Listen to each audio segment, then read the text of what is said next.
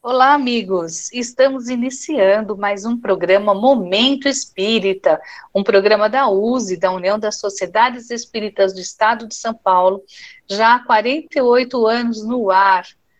E o programa trata de assuntos do movimento espírita, assuntos doutrinários, e estamos sempre estudando com você as obras da codificação. No programa de hoje, nós vamos trazer vários assuntos de bastante interesse. Vamos falar sobre biblioteca espírita, vamos falar sobre desafios atuais da família e o consolo da doutrina espírita, que é um assunto bastante importante. E na continuidade do estudo do livro dos médiuns, hoje nós vamos tratar do capítulo terceiro, a primeira parte, que é método. Então, se você tem o livro dos médios, pode já deixar separado para estudar conosco.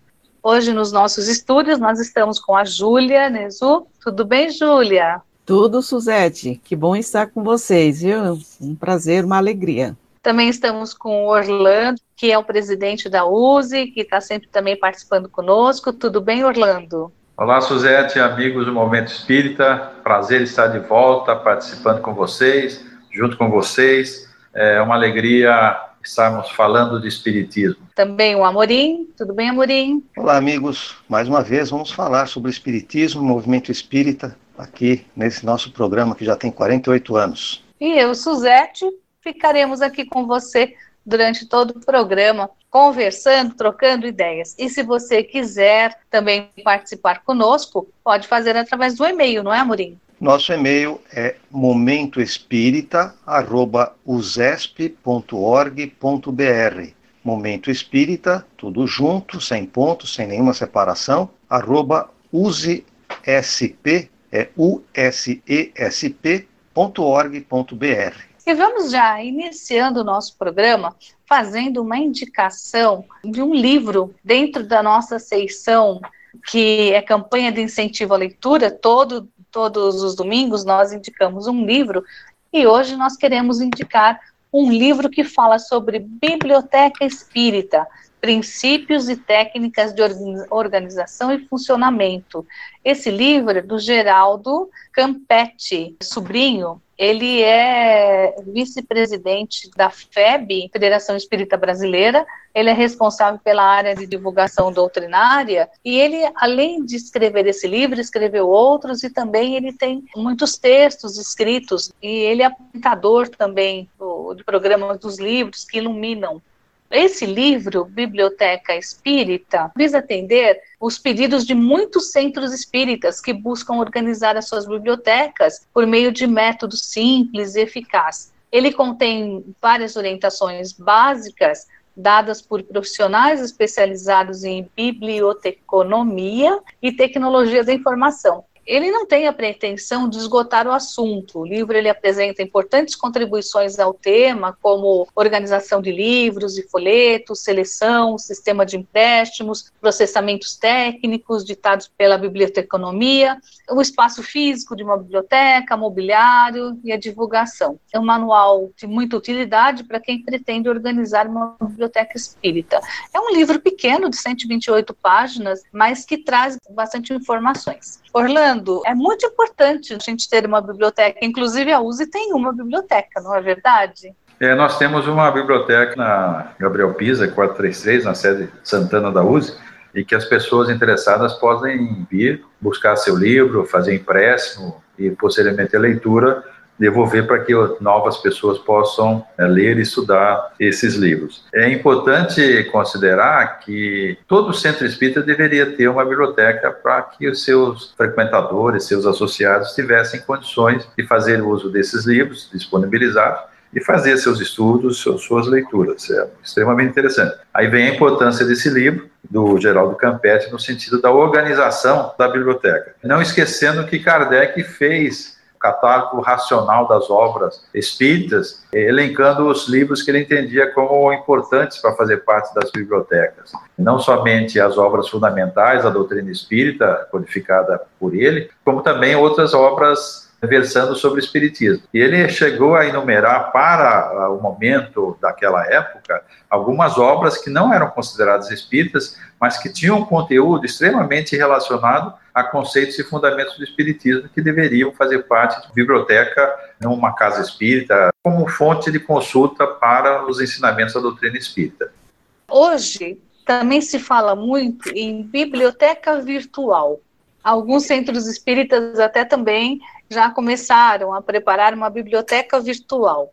Seria para fazer consultas através da internet. Você acha isso importante, Júlia? Olha, aí tem um problema. Tem a parte positiva e a parte que, vamos dizer assim, que nos preocupa. Por quê? Os livros têm direitos autorais. Os livros não podem, pela legislação brasileira, serem colocados à disposição digitalmente sem autorização da editora e do autor. Normalmente da editora, porque o autor cede o direito de edição do livro para uma editora. E aí eu vejo assim com preocupação, isso é uma preocupação que eu tenho há mais de 15, 20 anos, quando começamos a ter sites e sites espírita, o espírita sempre esteve muito presente na internet. E aí, muitas editoras, eu sei que tiveram problemas financeiros exatamente porque a venda do livro impresso caiu muito. Então, eu penso que fazer pirataria não está correto, mas poderia adquirir os livros em e-books pelas plataformas digitais. Então, por exemplo, na Amazon e outras plataformas digitais, não custam tão caro. Então, a Casa Espírita poderia adquirir esses livros e disponibilizar aos seus frequentadores, por exemplo. Mas também não tem como colocar disponibilizando na internet para todo mundo baixar. Aí também tem uma legislação. Então, Suzete, de um lado, o mundo digital é fantástico, mas de outro lado, a gente precisa prestar atenção para ver se nós não estamos contra os direitos autorais de editoras ou de pessoas. Eu sei que a FEB, o ano passado, no primeiro semestre, salvo engano, em junho do ano passado, ela expediu um comunicado solicitando a, todas a todos os sites que tivessem os livros da FEB, que são os direitos autorais da FEB, é, que fizessem o favor de retirá-los, né? Uhum. É, porque eles estavam entrando na, na, na, na era digital com os e-books então, não havia necessidade de continuar tendo esses livros para serem baixados. Fazer tudo gente... dentro da, da legalidade, né? Ah, Se acho quiser que... fazer uma biblioteca virtual, então, que é, pode até montar essa biblioteca, mas tem que ser tudo dentro da lei. Eu Amorim, você pensa... Oi. Lembrando que muitas editoras colocam alguns títulos disponíveis. Então, quando for a própria editora, está dentro da lei. Sim. Como, por exemplo, ah, a FEB coloca todas as obras de Kardec disponíveis para baixar, para consultar, para a pessoa fazer o que quiser. Então, nesse caso, é uhum. perfeitamente legal. Sim. Mas, Orlando, se alguém quiser montar uma biblioteca, ela tem como pesquisar aí na USE. A USE pode dar um suporte de orientação para as pessoas tem pessoas que ainda não sabem como manipular os livros, como catalogar os livros. Esse livro que a gente está indicando, ele ajuda, mas a USE também tem alguma orientação. Editamos um pequeno livro há vários anos atrás sobre a parte de catalogação de livros numa biblioteca espírita. Então, nós temos condições uhum. de dar essa orientação, sim. Só comentando um pouquinho o que a Júlia falou, nós não podemos esquecer também dos livros que caem em domínio público. Esses a gente pode acessar. E aí eu estava fazendo um paralelo entre uma biblioteca física e uma biblioteca virtual. A física, uhum. você empresta livro, você não compra, a entidade que tem a biblioteca comprou o livro, e você empresta o livro e você não paga pelo empréstimo. Normalmente você não paga por empréstimo numa biblioteca espírita. E você está legalmente fazendo empréstimo, você lê o livro e retorna com o livro.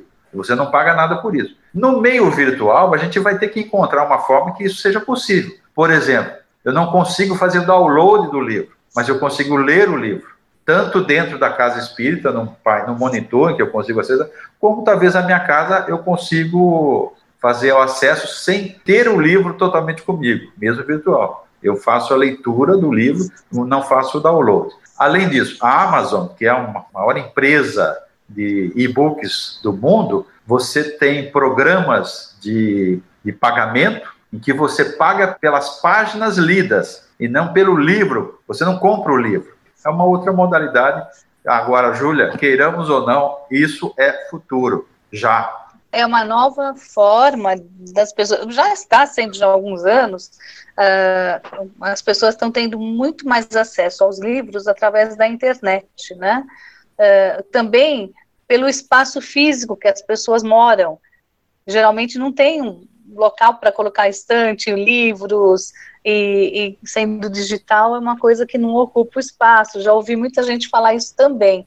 Mas eu, particularmente, ainda gosto do livrinho de papel, de levá-lo para onde eu quiser, ficar lendo onde eu quiser. Eu ainda prefiro, né? Mas é uma, eu, Suzete, um gosto pessoal. E tem muita gente também que gosta daquele, de, de folhear, de marcar, de grifar. Pode ser feito isso pela internet, mas o livro de papel ainda também tem as suas vantagens, né? É verdade. Eu acho que a, o livro de papel, nós que somos da geração né, um pouco mais, mais vivida do que a atual, é, nós gostamos de manusear né, o, o livro. Imagina, uh, eu, pelo menos só assim, eu tenho sempre meia dúzia de livros na, na cabeceira da minha cama. Tá certo que eu nunca consigo ler a meia dúzia, porque a gente acaba dormindo antes, né? Mas é tão bom ter um, saber que tem um livro ali à disposição na é. cabeceira da cama, né? Então. Bom, mas, mas fica então a nossa. É, pode complementar, Júlia. Então, eu, eu acho que temos que adaptar as novas, as novas modalidades, né? Com que, certeza, é, tem um, né? como chama a, aquele pequenininho assim que é, que você, eu, é que eu não tenho isso. Kindle, você, tablet. O tablet, isso. O tablet. É, o tablet, você pode carregar. É, pergunte aos meus filhos, eles falam assim, mãe, é muito mais fácil você carregar um tablet na, no, no na bolsa, né? É, do que você carregar um livro pesado como é o Evangelho segundo o Espiritismo. Então, é outra cabeça. Bom, mas assim, o importante é, seja qual for a geração, qual for a sua opção, é que a gente leia, né? E essa é a nossa intenção é, no, nessa na, na, na, nossa sessão de campanha de incentivo à leitura, sempre indicar um livro, porque nós ainda dizemos sempre que ler é uma diversão e aprendizagem, principalmente nesse meio de nesse nesse momento de pandemia, esse, os livros têm sido uma benção para as nossas vidas, né? Então, muita gente tem lido, e tem ajudado muita gente, tem ajudado muito a muitas pessoas que estão necessitando. Então, ficou aqui a nossa dica de hoje, Biblioteca Espírita, Princípios e Técnicas de Organização e Funcionamento, pelo Geraldo Campete, sobrinho. Tá? Na próximo domingo, nós traremos mais um, mais um, um livro, a indicação de mais um livro para você. Agora, gostaríamos de passar para a sessão Espiritismo hoje, que é a sessão que está sempre tratando de um assunto da atualidade e comentando, né? E queremos também as suas sugestões de assuntos para essa, para nós podermos tratar aqui nessa sessão. É, você pode mandar um e-mail para a gente. Nosso contato é momentoespírita@com usesp.org.br. Momento Espírita é o nome do programa, tudo junto, arroba use, que é da USE, SP, que é São Paulo, usesp.org.br, tá? Estamos aguardando seu e-mail aí e as suas sugestões. Mas hoje, na, nessa sessão Espiritismo hoje, vamos trazer aqui um, um assunto que ele é sempre atual, né? E principalmente agora, nessa época que estamos em casa, vivenciando muito a nossa família. Então, são os desafios atuais da família e o consolo da doutrina espírita. Uh, é muito bom ficar em família, mas também sabemos que tem dado muito atrito, tem uh, acontecido muita, uh, muitos problemas né, familiares, e a gente gostaria também hoje de tratar um pouquinho sobre isso. O que vocês gostariam de falar sobre essa questão da, dos desafios atuais da família? Mudou o comportamento familiar? Mudou a, família, a, forma de nós vermos a família? O que, que vocês pensam a respeito disso? Quem gostaria de comentar? Olha, eu posso Orlando? falar. É, Sim, pois fale, Orlando. Vamos ouvir o nosso amigo. Bom, que sem dúvida não é, não é pela, pela pandemia que a família tem passado por modificações. Bem antes disso, a gente já tinha evidenciado ah, situações de modificações e mudanças, inclusive deixando de ter aquela conotação da família núcleo, que seria constituída pelo pai, mãe eh, e dois filhos ou três filhos. É, nós tivemos muitas mudanças nesse ao longo desse tempo. Talvez a gente tenha uma, como consequência da própria pandemia, como nós estamos, passamos a ficar mais tempo juntos, algumas coisas têm sido alavancadas, potencializadas pelo, pelo convívio quase que 24 horas do dia.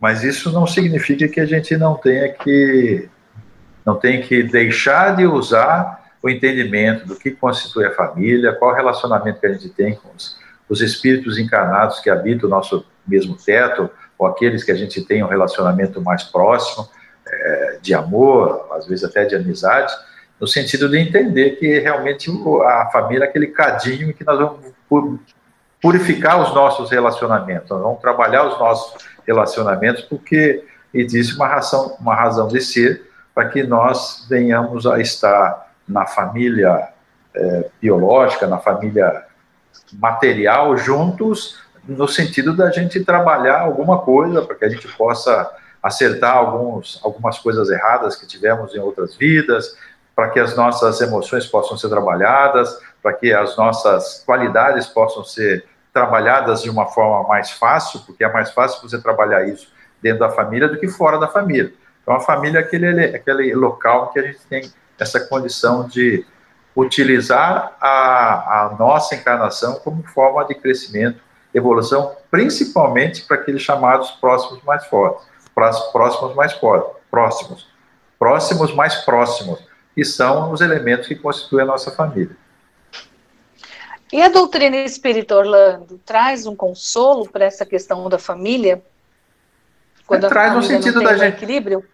Traz no sentido da gente entender por que, que nós estamos aqui, qual é o nosso objetivo, e esse relacionamento familiar é extremamente importante para a prática desse conhecimento que a gente tem da doutrina espírita. Uhum. Ô, Júlia, e no tocante à questão de pais e filhos, as dificuldades que existem de relacionamento uhum. entre eles, como é que a gente pode, como que a doutrina pode orientar? Então, como somos reencarnacionistas, nós sabemos que todos nós nascemos com os pais certos, com na família certa, é, no país certo, no local onde tem que nascer mesmo para passar determinadas experiências, né?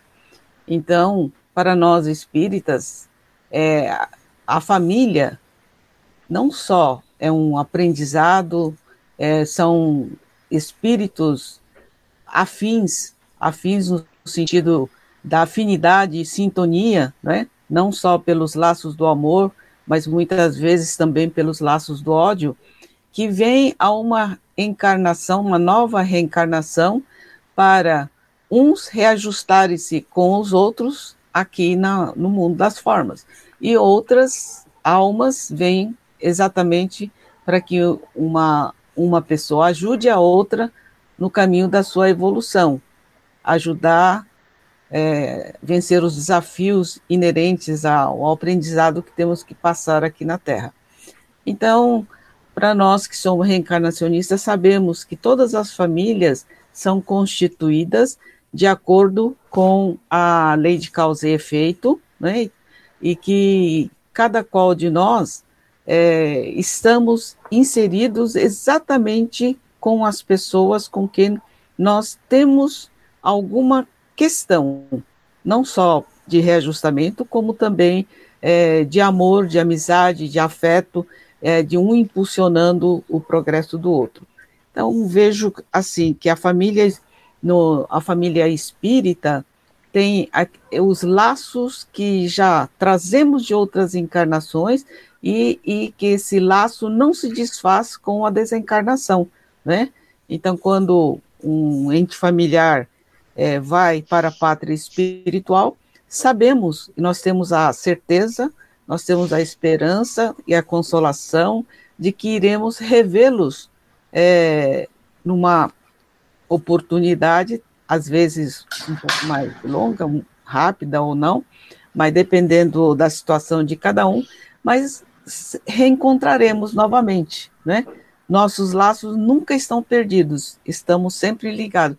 E vamos a cada reencarnação ampliando a nossa família. Hoje, aquele núcleo familiar, mas nós vamos ampliando cada vez mais. Imagina quantas vezes nós já reencarnamos, com quantas pessoas nós nos relacionamos no campo do afeto, e, e aí vamos ampliando a cada reencarnação, né? Então, uhum. eu penso, Suzete, que a doutrina espírita nos dá uma visão da importância da família e que saibamos aproveitar ah, o momento da nossa reencarnação exatamente é, procurando fazer com que aqueles que vieram na qualidade de filhos, que vieram na qualidade né, de, de pessoas que, que convivem para ajudarmos mutuamente no caminho da nossa evolução, né? Como disse Orlando, com certeza, né? É, como disse Orlando, a, essa pandemia está nos mostrando é, diversas coisas que até então nós não percebemos, né? É, uhum. Positivas e negativas também. E negativas. Amorim, é, você gostaria de comentar também? Olha, a Júlia falou a, a, respeito da importância dessa convivência. Eu quero lembrar a questão 775 do Livro dos Espíritos, que fica na terceira parte do livro, das leis morais, no capítulo 7, que é a lei de sociedade. Essa questão, Kardec pergunta: qual seria para a sociedade o resultado do relaxamento dos laços de família? E a resposta é muito simples e objetiva: uma recrudescência do egoísmo. Quando a gente estuda, por exemplo, no livro Céu e Inferno, a respeito dos sistemas de consideração a respeito de, de nossa existência e de nosso porvir, quando ele fala sobre o materialismo, sobre o panteísmo e, e de como essas doutrinas, elas de certa forma destroem os laços que unem as pessoas, que unem os espíritos entre si, reencarnados, e como é importante nós termos uma consciência da, do nosso relacionamento além do corpo, de é, como é importante nós percebermos a, a amplitude espiritual de nossa vida além da nossa existência material, tudo isso é, faz com que a gente pense na necessidade de nós cultivarmos dentro da família, mais é, ainda do que na própria sociedade, esses laços de, de afeto. É, a importância de que nós tenhamos claro que esse é um local de exercício então a Suzette começou essa sessão falando sobre as dificuldades da convivência 24 horas, né, por causa das, da, da, nossa restrição de movimentação social. E é, nós temos visto muitos casos de famílias que têm acontecido agressões. É, na China, por exemplo, quando acabou a, a restrição de movimentação, houve muitos casos de separação porque as pessoas não fazem esforço de compreender as diferenças entre si. Então as pessoas não precisam passar o dia inteiro coladas uma na outra. Elas podem até estar em ambientes próximos, mas cada uma tem as suas inclinações, tem os seus interesses. As pessoas podem estudar coisas diferentes, podem se interessar por coisas diferentes, mas acima de tudo é preciso que haja o respeito, que haja o cuidado de não agredir o outro, não exigir do outro aquilo que o outro não pode dar. E tudo isso tem a ver com um relacionamento social e muito mais fortemente dentro da família. O que vocês gostariam de falar sobre isso também? É, eu, eu vi lá na China, nós tivemos né, a notícia de que houve uma quantidade muito grande é, de pedido de divórcio, né? E isso não está sendo diferente também no Brasil. Não sei se vocês sabem, é, mas saiu reportagem dizendo que no Brasil também nós estamos aí já começando a ter uma quantidade maior de divórcio do que o normal. Então, por quê? As pessoas não estão preparadas para. Uma coisa é você encontrar né, com o seu cônjuge é, à noite, porque durante o dia cada um vai para sua empresa, vai trabalhar, vai estar no seu emprego, e, e aí encontra à noite, muitas vezes é, tem os filhos, então precisa dar atenção aos filhos, etc. Então não tem essa convivência mais íntima, né?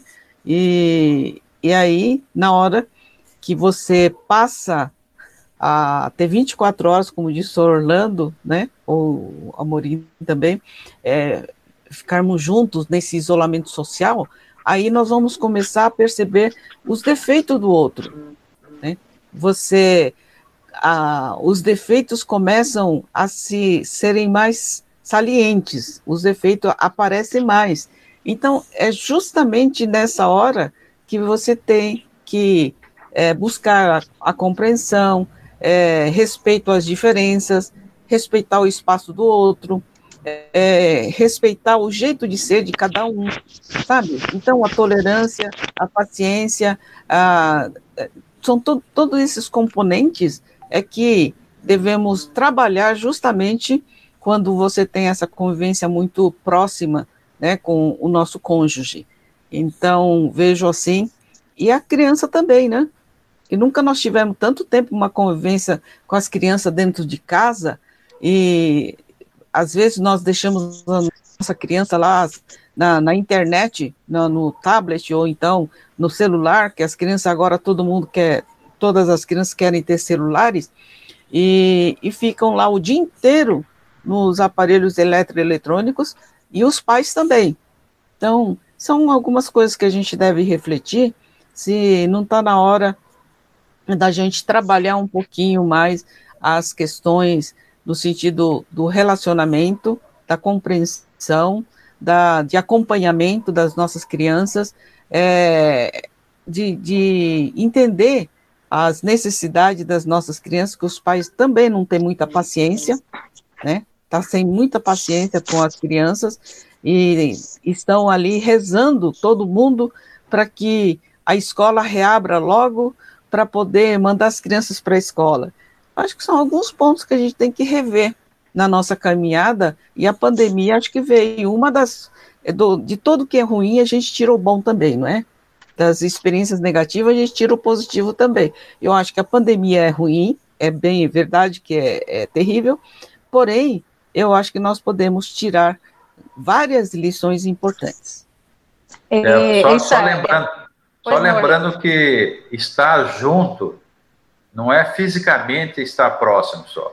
A gente tem que, obviamente, aproveitar esses momentos e, e nada como o diálogo para você é, fazer do momento uma condição ah, adequada. A minha avó dizia o seguinte: quando para você conhecer alguém, coma um quilo de sal junto a essa pessoa. E um quilo de sal se demora bastante tempo para comer, para se alimentar dele e a pandemia potencializou, ela aumentou o tempo que você fica junto com as pessoas. E aí, como a Júlia diz, a paciência, o entendimento, a compreensão, o diálogo, diálogo para você passar por essas situações. E não é fácil. Na nossa vida, as dificuldades têm que ser é, enfrentadas com a nossa razão, as nossas emoções, para que a gente possa, fazendo uso dos ensinamentos que a doutrina nos dá, fazendo uso deles para a gente poder passar por essa situação e não, é não eliminar os obstáculos, passar por eles aprendendo, sermos melhores do que éramos antes da pandemia. E aprender principalmente, né, que todos temos razão, só basta um respeitar a razão do outro. Então, a Júlia falou sobre a tolerância, e esse eu acho que é um, essa é uma palavra chave para esse momento. Então, tudo que nós falamos, que gostaríamos que também você uh, parasse, pensasse, e cada um é diferente, e a doutrina uh, espírita nos traz esse consolo de mostrar que somos espíritos encarnando junto para aprendermos. Então, temos que ter a tolerância, a paciência necessária para nos entender, entendermos sempre. É um desafio, e essa, nessa pandemia, mais do que nunca as mães nunca valorizaram tanto os professores como agora, né? Então, os pais estão podendo vivenciar mais os seus filhos, os, os cônjuges estão tendo que aprender a trabalharem juntos e ver como é difícil o trabalho tanto da mulher quanto do homem e é uma compreensão sempre, o que a doutrina está sempre nos ensinando. Então, esse é o grande consolo que a gente tem com a doutrina e o grande aprendizado, não é isso? Podemos tirar esse, uh, fazer uma síntese assim dessa, dessa lição de hoje? É, Suzete, eu queria só deixar um, um, uma, uma coisa. Nós falamos das partes que não são tão boas assim, né? Da experiência que não tem sido tão boa. Mas também, por outro lado, eu tenho é, conhecimento de, de, amigos que, é, com a pandemia, eles descobriram a esposa, eles descobriram seus maridos, né? E aí ele, eles estão assim vivendo uma fase de reconhecimento do outro e muito felizes, exatamente porque essa convivência também mostrou os, os seus lados positivos, né? Então nós podemos buscar uhum. aproveitar a oportunidade para desenvolvermos né, essa aproximação e, e, tirar deste momento né, um bom proveito no nosso relacionamento uhum. com o nosso cônjuge e sejamos felizes. Né? Com certeza. E também a valorização dos nossos pais, a valorização de um abraço, agora que nós não podemos estar muito próximos dos filhos e nem os filhos dos pais, então a valorização né, da, dos, dos filhos, principalmente com os pais. Poxa, eu estou tão longe, estou com muita saudade. Antes eu brigava, discordava muito do meu pai e da minha mãe, mas agora que falta que faz, né? Que falta que faz um abraço, um beijo, aquele carinho presencial. Então, são descobertas que nós estamos fazendo a cada dia e que só faz crescer no o valor da família, e que a gente fala tanto sobre a valorização da família, que é aqui que a gente aprende, junto no meio familiar, né?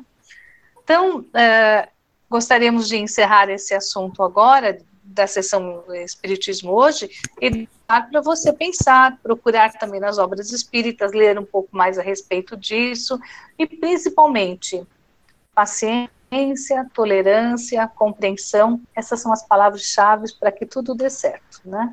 Vamos passar agora também à sessão que fala sobre o momento de união, e tem tanta coisa acontecendo boa aqui no movimento espírita. Tem muitas lives também falando sobre essa importância da família que você pode também assistir. E tem outros, outros trabalhos também que estão sendo feitos aí pela USE é, sobre vários assuntos espíritas. Orlando, é, gostaria que você comentasse um pouco como é que está essa questão das lives. Eu sei que vocês da USE estão fazendo várias lives uh, junto com outras entidades espíritas, outras organizações espíritas, e também parece que vocês estão lançando um aplicativo, né? Conta um pouco para a gente aí sobre os, as novidades da USE. É, da mesma forma que os centros espíritas, também a USE aprendeu rapidamente a fazer uso das plataformas digitais na divulgação da doutrina espírita. Ah, nós, diretores da USE, diretores de departamentos, têm participado realmente de muitas, muitas lives ou muitas palestras sendo desenvolvidas na internet. Mas exatamente pelo fato de que a gente tem muita coisa sendo feita na internet, nós desenvolvemos um grupo de trabalho na USE para trabalhar um assunto e propor sugestões e recomendações às casas espíritas que possam se utilizar, primeiro, da internet como forma de acessibilidade para pessoas com deficiências auditivas, visuais, físicas, mentais, ou seja, o que nós podemos propor às casas espíritas para elas trabalharem com a internet, voltando as suas ações para essas pessoas com esses tipos de deficiência.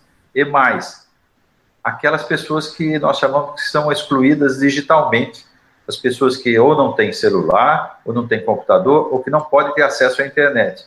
Então, esse grupo de trabalho está desenvolvendo ações e sugestões para que os centros espíritas façam uso dessas sugestões e amplie a acessibilidade a esse tipo de, de pessoas.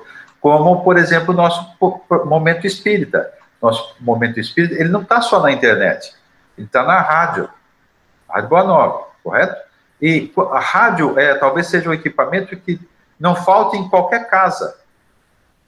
O celular pode faltar, computador pode faltar, o rádio não. Então, o Momento Espírita ele vai através do rádio, ele vai para todos os lares, como forma de estar divulgando a doutrina espírita, as notícias do movimento espírita também, estarendo, estando, é, fazendo parte de, desse processo. A segundo Muito aspecto, o, o, aplicativo que você colocou, é, nós estamos vivenciando ainda um momento em que é, a maior parte das casas espíritas elas estão sem as suas atividades presenciais. Em sendo assim, o, o, o, modelo de pagamento, de contribuição que seus associados faziam ou fazem era através da presença junto à secretaria e a contribuição.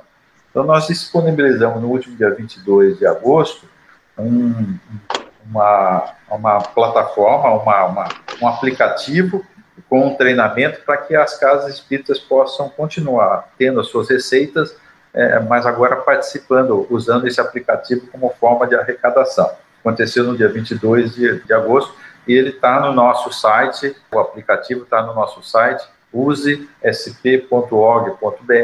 as pessoas, as casas espíritas interessadas podem ter acesso a ele. Além disso, nós teremos o encerramento no próximo dia 5 de setembro, o curso virtual Gestão de Centros Espíritas, que foi desenvolvido em seis módulos, começando no dia 31 de julho. Para vocês terem ideia da atenção que as pessoas, os dirigentes espíritas tiveram com relação a essa oportunidade, esse evento, nós tivemos mais de 420 inscrições de pessoas para que pudesse acompanhar esses seis módulos sendo desenvolvidos nas sextas-feiras à noite e no sábado pela parte da tarde. Então foi um sucesso muito grande esse evento, com encerramento previsto para o próximo sábado, dia 5 de setembro. As inscrições se encerraram no início do, do, treinamento, no dia 31 de julho, porque as pessoas tinham acesso às lives que foram desenvolvidas, às reuniões virtuais, bem como ao material que estava sendo disponibilizado aos dirigentes. Mas nós teremos oportunidade de realizar outros treinamentos também para o pessoal interessado nós estamos na pandemia, mas a USE não está parada, né? Quantas atividades? Parece que o número de atividades até aumentaram, propiciando assim pessoas participarem de outros estados, de outros países. Está sendo bem interessante essa experiência, não é, Orlando? As fronteiras físicas deixaram de existir. E detalhe, bastante interessante, nós falamos da família. Termina o evento, a gente está em casa já. Essa nova imagem das reuniões dos centros espíritas, como vocês também trataram disso na revista digital Dirigente Espírita, muito bom esse artigo que vocês trouxeram, ela está propiciando justamente isso que você falou, né? Essa aproximação também da família. Lembrando que agora, a edição setembro-outubro, nós vamos estar comemorando 30 anos do, do Dirigente Espírita. Vamos então agora continuar com o nosso estudo do Livro dos Médios na sessão Estude Viva. Já estamos no capítulo terceiro, Método. Amorim, o que é tratado nesse capítulo? É uma experiência passada por Kardec a respeito de como nós podemos, da melhor maneira e da mais organizada maneira possível, fazer a divulgação do Espiritismo, sem que nós façamos proselitismo.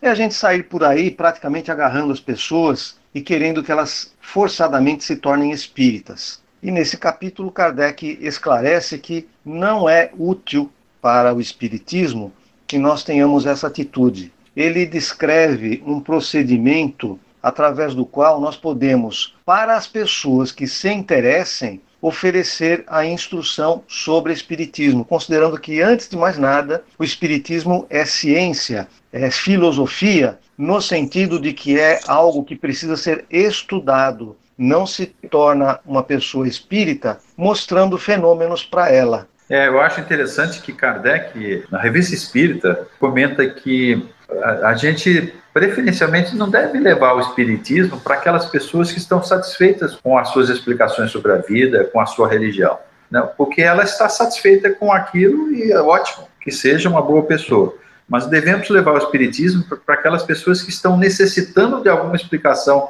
que ela não encontra em qualquer filosofia, em qualquer religião. Esse sim é o momento correto de você estar levando a, a, a doutrina espírita. E como a Amorim coloca, levar a doutrina espírita não é somente dizer que existem as manifestações físicas. Kardec, inclusive, nesse capítulo, ele fala que você pode ter aqueles chamados espíritas que adoram as manifestações físicas e ficam por aí simplesmente, ficam simplesmente admirando, até entendendo coisas como sobrenaturais pelas manifestações físicas. Tem aqueles que passam a compreender, passam a entender existe alguma coisa diferente do, do aspecto puramente físico, da, manifestação física. Passam a, a gostar, a ficar satisfeito com seus aspectos morais, suas explicações. No entanto, não agem em nenhum momento no sentido de alterar seu caráter como consequência desse aprendizado novo. E aqueles que Kardec considera como os verdadeiros espíritas, aqueles que compreendem, até entendem as manifestações físicas, entendem os seus fundamentos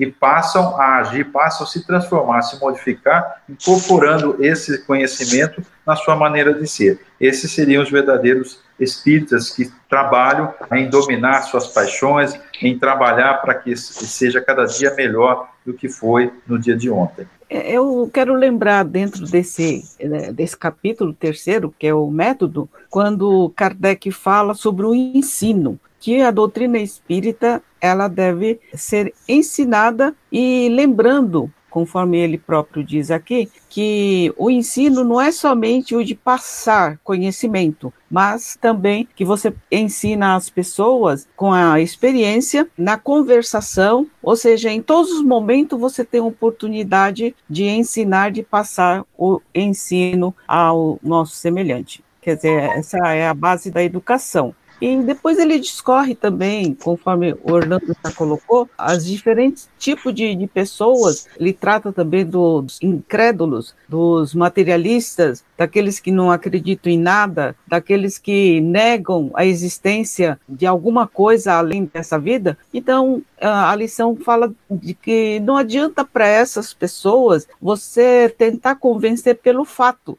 porque elas vão negar, né? simplesmente vão negar quando nós ensinamos, nós teríamos que convencê-la da existência dos espíritos, na verdade. Eu entendo que a parte mais significativa está no finalzinho do capítulo, quando ele dá uma ordem em que os livros devem ser lidos para o mais adequado entendimento. Começa pelo livro O que é o Espiritismo, depois o livro dos Espíritos, depois o livro dos Médiuns e depois acompanhando a revista Espírita é um trabalho de ensino metódico, porque quem enxergar espiritismo apenas como religião fala apenas de fé. E na verdade, espiritismo é muito mais do que as consequências morais. É um processo em que o ensino é muito importante e ensino só se obtém através de um processo organizado. Vamos encerrar esse capítulo método, mas na próxima semana nós vamos continuar com o estudo do livro dos médiuns, no capítulo 4, falando sobre sistemas.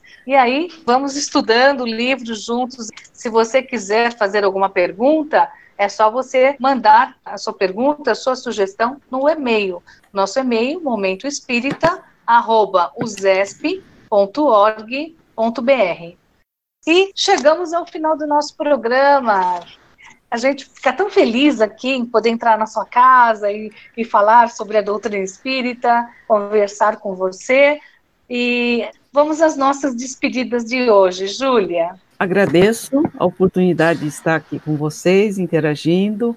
Um grande abraço a todos, foi um prazer estar com vocês. Orlando. Aos nossos amigos do Momento Espírita, alegria estar com todos vocês, muita paz, que nós possamos continuar seguindo o nosso caminho, fazendo uso daquilo que Kardec tão magistralmente nos trouxe a partir da codificação da doutrina espírita e das informações recebidas dos espíritos superiores. Nosso abraço a todos vocês, muita paz, muito obrigado. Amorim? Um abraço, meus amigos. A próxima semana, o Momento Espírita está de volta. Estaremos de volta no próximo domingo, levando a mensagem espírita através aqui do programa Momento Espírita da USE, da União das Sociedades Espíritas do Estado de São Paulo. E você pode mandar sua sugestão, sua pergunta para o nosso e-mail momentoespírita@usesp.org.br e também mandar o seu recadinho. Nós vamos ficar muito felizes em receber e também responder para você aqui no ar. Um ótimo domingo, um ótimo início de semana. Se puder, fique em casa, se cuide. Um beijo no seu coração.